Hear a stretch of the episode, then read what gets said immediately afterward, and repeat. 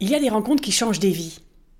On rencontre quelqu'un et l'instant d'après, on sait que tout va changer. Toute notre vie va être chamboulée, elle sera plus jamais la même.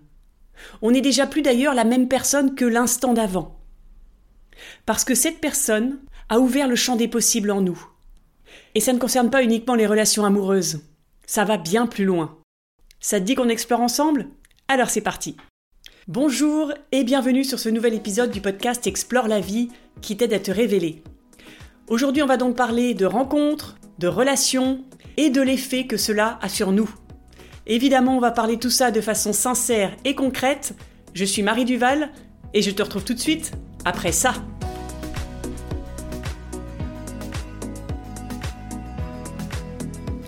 Il y a parfois des rencontres qui transforment nos vies, sans même le vouloir, juste parce que ces personnes sont ce qu'elles sont juste parce qu'elles ont leur vision à elles de la vie, elles chamboulent complètement notre vision à nous. Est-ce que tu as déjà expérimenté ça? Si c'est pas le cas, tu as certainement déjà entendu parler de ça. Alors comment ça fonctionne? Ces personnes sont souvent totalement différentes de nous.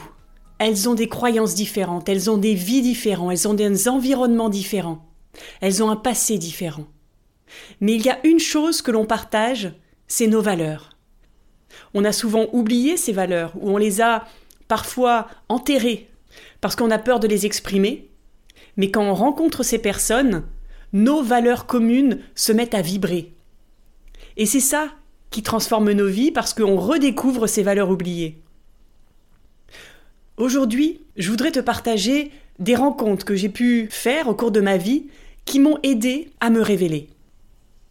Il y a eu trois rencontres marquantes. La première, c'est une psy qui m'a aidé à travailler sur mon passé, à m'en détacher et à continuer ma route avec la personne que j'étais vraiment. La deuxième, c'est une coach qui m'a appris à trouver ma place. Et puis la troisième, la dernière, c'est une guide guérisseuse amazonienne, je te raconterai ça juste après, qui m'a aidé à passer à l'action et à concrétiser la vie de mes rêves. Ce sont donc trois femmes que j'ai rencontrées dans les 20 dernières années et grâce à qui j'ai pu devenir la personne confiante que je voulais être. Alors bien sûr, je suis toujours en chemin, bien sûr, je ne suis pas aussi confiante que je voudrais, mais elles ont su activer des choses en moi qui me mettent sur le chemin.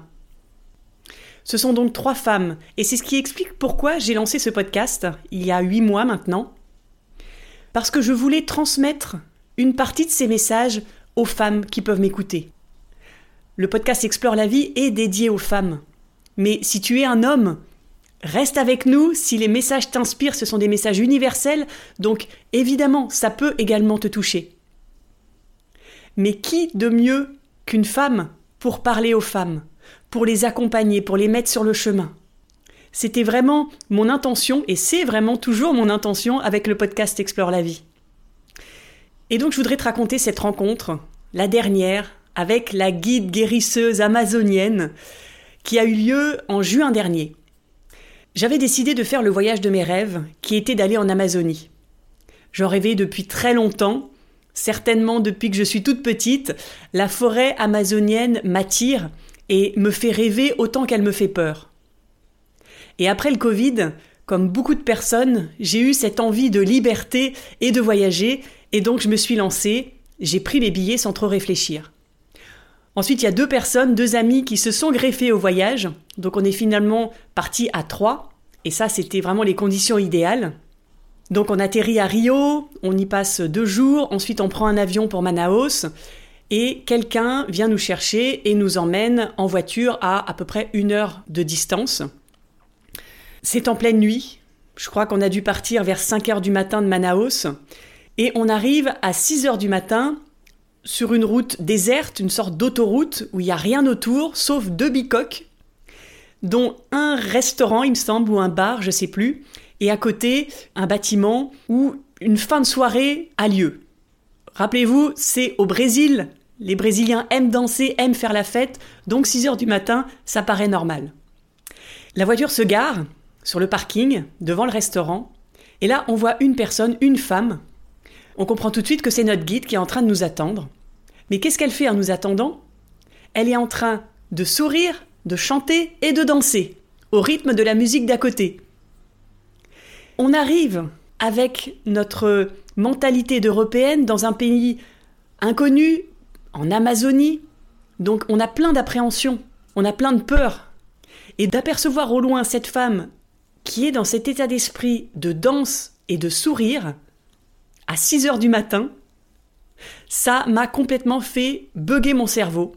Toutes mes appréhensions sont parties et je n'avais qu'une envie, c'est de rencontrer cette femme. Et c'est comme si on la connaissait depuis tout le temps. On est monté sur sa barque à moteur et on a fait une heure de trajet et on a navigué à travers les arbres pour arriver à sa maison, qui est une maison perdue au milieu de nulle part, une maison sur pilotis. Et là, deuxième choc culturel. De savoir que cette femme, qui a environ 60 ans, vit toute seule dans cette maison, au milieu de nulle part, et pour seul moyen de transport, c'est une barque à moteur, je me suis dit, mais comment c'est possible? Comment elle n'a pas peur? J'arrive avec ma mentalité d'européenne. Et au fur et à mesure de ce séjour, on a passé cinq jours avec elle, ça a relativisé toutes mes peurs, toutes mes peurs, mes petites peurs de vie parisienne, comparées à cette grande peur d'être au milieu de nulle part, dans un milieu potentiellement hostile, ont complètement disparu. Ça a remis un peu, comme on dirait, l'église dans le centre du village, je crois que c'est l'expression. En gros, je me suis rendu compte que j'avais beaucoup de peur qui était totalement infondée.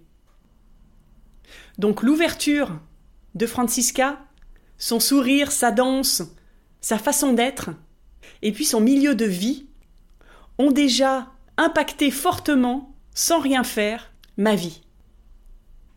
Et parfois on rencontre des personnes et on idéalise ces personnes. On a une première impression super positive. Et quand on vit avec eux, on se rend compte que c'est pas totalement ce qu'on pensait. Et ça n'a heureusement pas été du tout le cas avec Francisca, qui nous a montré que sa façon d'être, sa façon de nous accueillir, n'était pas qu'une façade. C'était vraiment sa façon de vivre, sa façon de voir le monde. Et c'est là où ça nous a impacté et ça a vraiment transformé profondément nos vies. Alors si je te raconte tout ça, c'est pas pour te raconter ma vie, c'est pour te transmettre ce que j'ai retenu de ce séjour. La première chose, qui est en lien avec ce fameux sourire du début, c'est qu'elle nous a appris à avoir une hygiène de vie. Alors, c'est un grand mot que j'utilise, mais pour une petite chose, qui est juste le matin, quand tu te lèves, de sourire et de danser. Est-ce que c'est pas complètement décalé par rapport à la vie qu'on peut avoir ici en France? C'est ce que je me suis dit. Je me suis dit, mais c'est impossible. Comment je vais trouver le temps? Et je suis sûre que toi, tu te dis la même chose, mais j'ai pas le temps. J'ai pas le temps, tout va trop vite. Et là, je te dis, tu as toujours le temps de prendre 10 minutes, de te lever 10 minutes plus tôt, pour sourire, danser, chanter si tu le veux, faire ce qui te fait plaisir. Est-ce que ça changerait pas ta journée? Est-ce que ça te motiverait pas à te lever le matin? Alors tu vas peut-être me dire, oui mais ça fait quand même 10 minutes de moins de sommeil et je manque de sommeil, je suis crevé tout le temps. Et c'est là ce qui est magique, c'est que oui tu perds 10 minutes de sommeil, mais tu vas voir que ça t'apporte beaucoup plus d'énergie et qu'au final tu vas être moins fatigué. Alors je te garantis pas ça pour euh, le premier jour, c'est pour ça qu'il faut persévérer. Fais ça régulièrement. Élève-toi, non pas pour tout de suite accélérer, te préparer, partir au travail, faire tout ce que tu as à faire au travail, ensuite rentrer chez toi, t'occuper des enfants, faire tout ce que tu as à faire et puis te coucher, etc., etc. Non, tu te lèves pour tes 10 minutes. Et je suis prête à parier que dans quelques temps, tu vas plus te lever pour tes 10 minutes. Tu vas te lever pour tes 20 minutes. Et puis peut-être que tu vas finir par 30 minutes. Parce que ça sera ta bulle pour toi, pour développer ton énergie, pour booster ton énergie et pour que au cours de la journée, tu aies cette bulle pour toi, quoi qu'il se passe, tu auras commencé la journée par du positif. Tout ce que je vais t'expliquer dans les conseils de Francisca, je te les ai déjà partagés dans des épisodes précédents. Concernant l'énergie, j'ai fait un épisode sur comment développer ou comment booster ton énergie. Et tu vas voir qu'en faisant ça, ça va devenir une habitude de sourire, de danser, de prendre tout de façon positive. C'est pas nier la réalité. C'est vraiment te dire, quoi qu'il arrive autour de moi, c'est là. Il y a des choses que je peux pas changer. Donc autant que moi, je les prenne de façon agréable pour moi. Ça, c'est le premier conseil. Le deuxième conseil qu'elle m'a donné, c'est arrête de te donner des excuses et passe à l'action. Je suis sûre que ça t'arrive de te dire mais je voudrais faire ça. Et derrière, on ajoute souvent mais mais je n'ai pas le temps. Mais c'est pas possible. Mais c'est pas le bon moment. Et j'avais toutes ces excuses-là aussi. Et à un moment donné, Francisca m'a dit Est-ce que tu serais pas devenue paresseuse? Ah Alors là, quand elle m'a dit ça, qu'est-ce que ça te ferait, toi? Si quelqu'un à l'autre bout du monde te disait Est-ce que tu n'es pas devenue paresseuse? Eh bien, moi, je me suis dit Elle ne peut pas comprendre. Elle est en Amazonie, il n'y a aucun stress là-bas, elle vit avec les arbres, et moi, je suis à Paris, au cœur du stress, et je suis paresseuse. Donc tout de suite, qu'est-ce que j'ai fait? Je me suis mis en mode défense. Je me suis inventé des excuses. Et quand on fait ça, on est une victime. Et donc on n'évolue pas. Et j'ai fait ça jusqu'à ce que je comprenne que oui, elle avait raison. Elle avait raison parce que j'arrêtais pas de me dire et j'arrêtais pas de lui dire que je voudrais faire des choses, je voulais monter un podcast, je voulais faire des vidéos, mais que j'avais pas le temps. Je faisais déjà trop de choses dans mes journées, j'avais mon travail. Mais j'ai réalisé que j'avais le temps si je voulais prendre le temps. Et qu'il y avait plein de choses que je faisais qui n'étaient pas importantes finalement. Et je les faisais parce que, par habitude parfois, je les faisais aussi parce que ça me donnait de l'importance souvent. Et je mettais mon attention sur des détails, alors que tout le reste, ce sur quoi je voulais avancer, je ne passais pas à l'action. Est-ce que ça te parle ça? Est-ce qu'il y a des sujets dans ta vie où tu te dis je voudrais vraiment, mais Écris-les en commentaire, ça m'intéresse de les lire si tu as des exemples pour qu'on explore ensemble. Donc ça, c'est le deuxième conseil. C'est d'arrêter de se trouver des excuses. D'arrêter de se mentir à soi-même. Parce que très souvent, on n'en a même pas conscience de ça. On est persuadé qu'on n'a pas le temps et qu'on ne peut pas. Mais du coup, on ne se donne pas les moyens et on n'essaye même pas. On pense que c'est impossible avant d'avoir essayé. Et le troisième et dernier conseil, c'est d'être positif. Dans sa façon d'être, elle m'a fait prendre conscience que contrairement à ce que je pensais, je n'étais pas positive. Je voulais être positive, je me donnais une image de positive, parce que je râlais pas, parce que je me plaignais pas. Donc ça c'est extérieur, mais à l'intérieur de moi, waouh, c'était le capharnaüm. À l'intérieur de moi, les pensées étaient négatives, totalement négatives. Je passais le temps à me juger, à m'autocritiquer. Et puis ce que je fais pour moi, bien évidemment, je le fais aussi pour les autres. Pas de jaloux comme ça. Je critiquais, je jugeais également. Mais comme je l'exprimais pas, je me disais que j'étais positive. Eh bien non. Ça n'a pas échappé à l'œil de cette fameuse Francisca, qui m'a dit que j'étais négative. Elle a même utilisé le mot malade, il me semble. Malade, mes pensées étaient malades. Et pareil, j'ai pas tout de suite compris. Je me suis dit qu'elle exagérait. Et c'est en revenant en France que j'ai compris que la mentalité de tout le monde, de la majeure partie des gens, est malade. On trouve ça normal de se plaindre, on trouve ça normal de râler, de critiquer, de juger. Mais quand on va à l'autre bout du monde, on se rend compte que ce n'est pas normal. Et quand on réfléchit à qui est le plus heureux, c'est là où on commence à remettre en question la façon normale que l'on a de penser. Quand je suis revenue en France, je me suis attaquée aussi à ce sujet, à ma façon de penser. J'ai d'ailleurs fait aussi un épisode sur le sujet. Et aujourd'hui, à chaque fois que je rentre dans une conversation qui commence à tourner mal, c'est-à-dire à devenir négative, Tu sais, ces genres de conversations où on échange des banalités, des choses qui ne vont pas, juste pour le plaisir d'échanger et de râler. Ça ne construit rien, ça n'apporte rien. Quand ça m'arrive, maintenant j'ai une sorte de retour d'oreillette qui me dit euh, Attention, attention, tu n'es pas sur le bon chemin. Et donc, soit je change de sujet de conversation, soit je mets fin à la conversation. Pour ne pas être embarqué à nouveau dans cette négativité. Et c'est vraiment un travail de chaque instant. Parce que c'est tellement facile de partir là-dedans. Je me fais tellement avoir encore.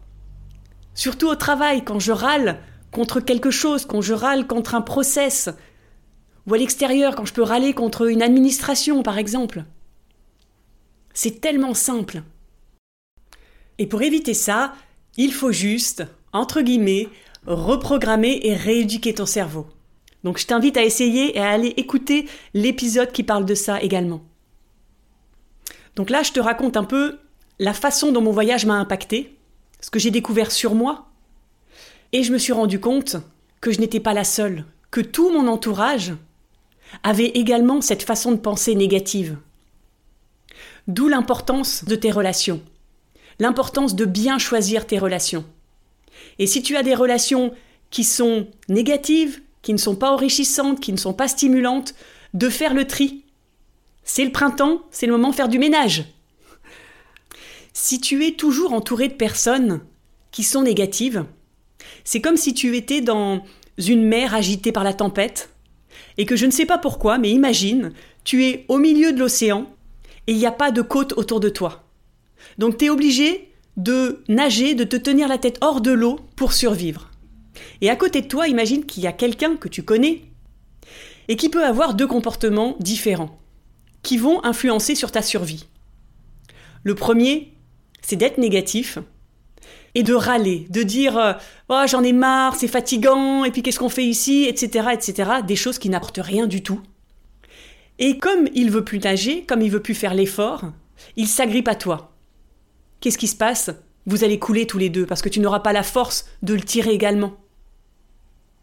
En revanche, s'il a une attitude positive, s'il voit qu'il est responsable de sa survie, et que ça va dépendre de l'énergie positive qu'il va y mettre, de sa volonté, de sa persévérance, là, vous allez pouvoir vous entraider et vous avez deux fois plus de chances de survivre. Donc, choisis des relations positives. Choisis des personnes qui sont au moins sur le même niveau d'énergie que toi. Ne choisis pas des personnes plus bas que toi, sinon ça va te plomber. Et quand je parle d'énergie, c'est un mot pour dire euh, une énergie basse, tu es négative, une énergie haute, tu es positive, en gros. Alors évidemment, ce que je dis, c'est plutôt dans la sphère privée.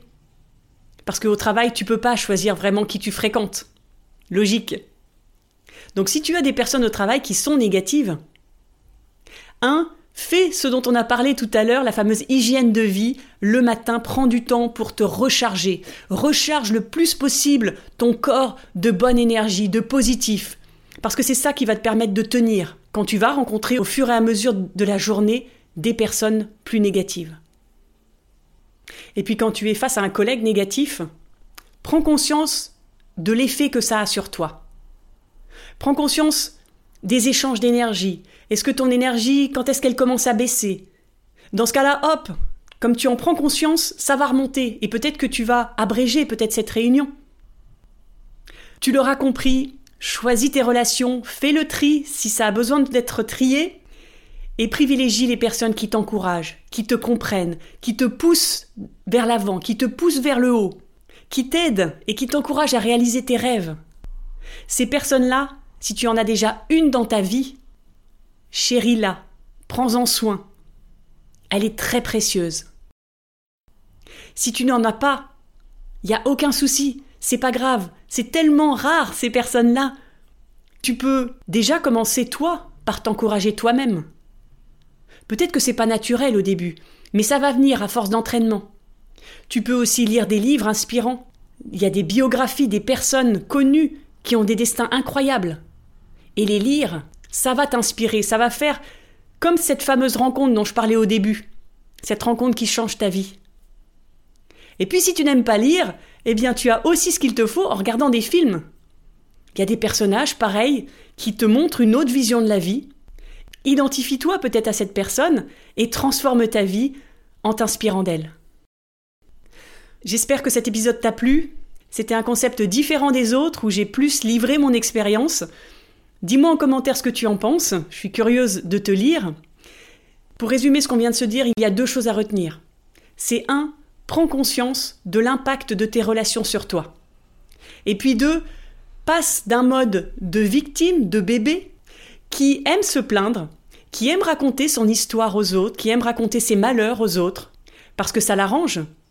Ça l'arrange d'avoir quelqu'un qui est là pour compatir avec lui, pour lui dire Mais oui, ma pauvre petite fille, tu es malheureuse.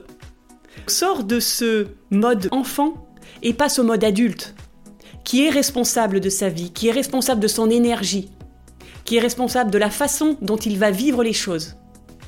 En faisant ça, tu vas gagner en énergie, tu vas être tiré vers le haut par des personnes qui t'inspirent, tu vas te sentir comprise, tu vas être plus positive, tu vas prendre des décisions plus facilement et tu vas passer à l'action. Si cet épisode t'a plu, justement, passe à l'action. Si tu as des questions, écris-moi sur Instagram ou sur YouTube et partage cet épisode autour de toi pour lui donner de la visibilité. On explore ensemble. Je te donne rendez-vous lundi pour un prochain épisode. Et en attendant, je te souhaite un bon ménage de printemps. À lundi!